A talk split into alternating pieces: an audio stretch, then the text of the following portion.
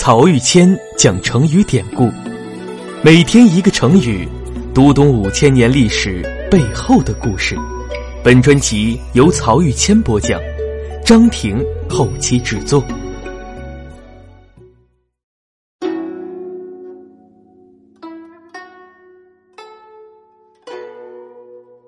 这一讲我们分享的成语是“芒刺在背”。从今天开始，我们将由汉武帝的时代走入汉宣帝的时代。芒刺在背的主人公是汉宣帝刘询，但却同另一个人密不可分。这个人就是大将军霍光。霍光是一代战神霍去病同父异母的弟弟，从小跟着霍去病出入宫廷。霍去病死后，霍光留在宫中任职，很是得到汉武帝的信任。史称他呀，入朝为官二十几年，小心谨慎，从来没犯过错误，连每天进出宫门时脚踩的位置都没有一丝一毫的偏差。汉武帝晚年因为巫蛊之祸杀了魏太子刘据，而李夫人生下的儿子昌邑哀王刘伯又差不多在他前一年去世了。垂垂老矣的汉武帝环顾四周，发现已经没有合适的成年儿子可以继承皇位了。于是他选择了聪明健壮的小儿子刘弗陵。但是这时的刘弗陵只有七八岁，如何保持自己死后的政治稳定，成了摆在汉武帝面前最重大的问题。于是啊，为了防止女主专权、雄志残忍的汉武帝杀掉了刘弗陵的母亲钩弋夫人，再将朝政托付给几个值得信任的大臣，辅佐少主登基。而这一批被委以托孤重任的大臣，就以霍光为首。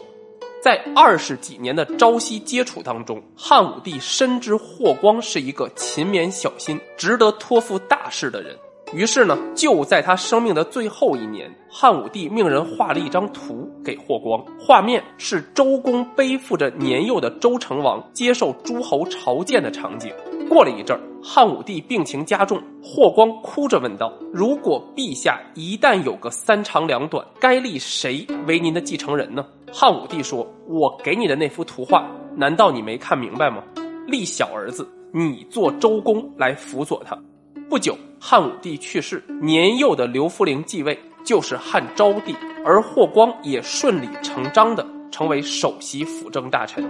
在汉昭帝统治的十三年里，霍光和皇帝配合的非常默契，他们一起继承了汉武帝晚年发展农业生产、与民休息的政策，也一起挫败了上官桀和桑弘羊等人密谋发动的叛乱。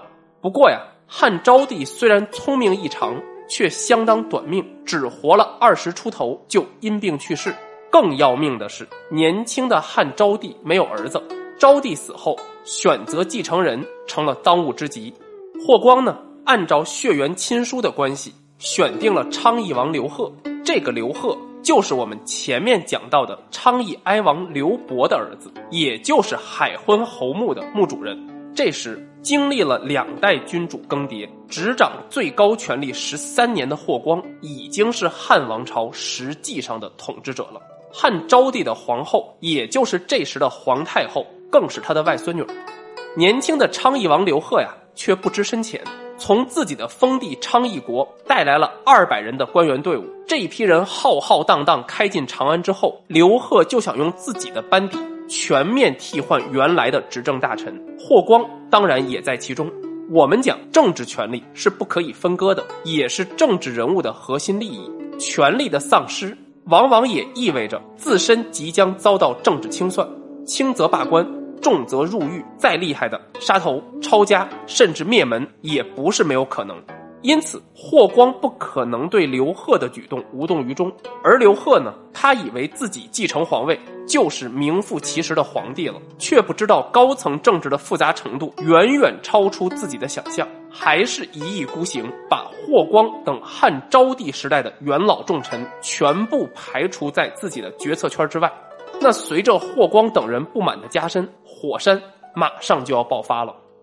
在权衡了利弊得失之后，霍光以大司马大将军的身份，做了一个超乎寻常的政治抉择：废除刘贺，另立新君。于是，大臣们在霍光的带领之下，进宫面见太后。他们梳理出刘贺即位以来犯下的种种错误，认为这样的人不配坐在皇帝的位置上，也无法成为汉武帝和汉昭帝的合格继承人。太后这个时候只有十五岁，当然是作为外祖父的霍光怎么教就怎么说了。于是呢，由太后下诏将刘贺废除。他从昌邑国带来的这些人，则差不多全都被霍光处死。废掉刘贺之后，霍光重新选择皇帝人选。这次他选中的是死于巫蛊之祸的魏太子刘据的孙子，生活在民间的刘病已。刘病已就是汉宣帝刘询，这个时候还只是一个二十岁上下的小伙子。虽然被立为了皇帝，但是他一无执政经验，二无人马班底，甚至连高层政治是怎么一回事儿，可能都搞不清楚。对于霍光，自然谈不上威胁，但是对这位新皇帝来说，执政三朝，手中握有废立皇帝大权的霍光，则是一个可怕的存在。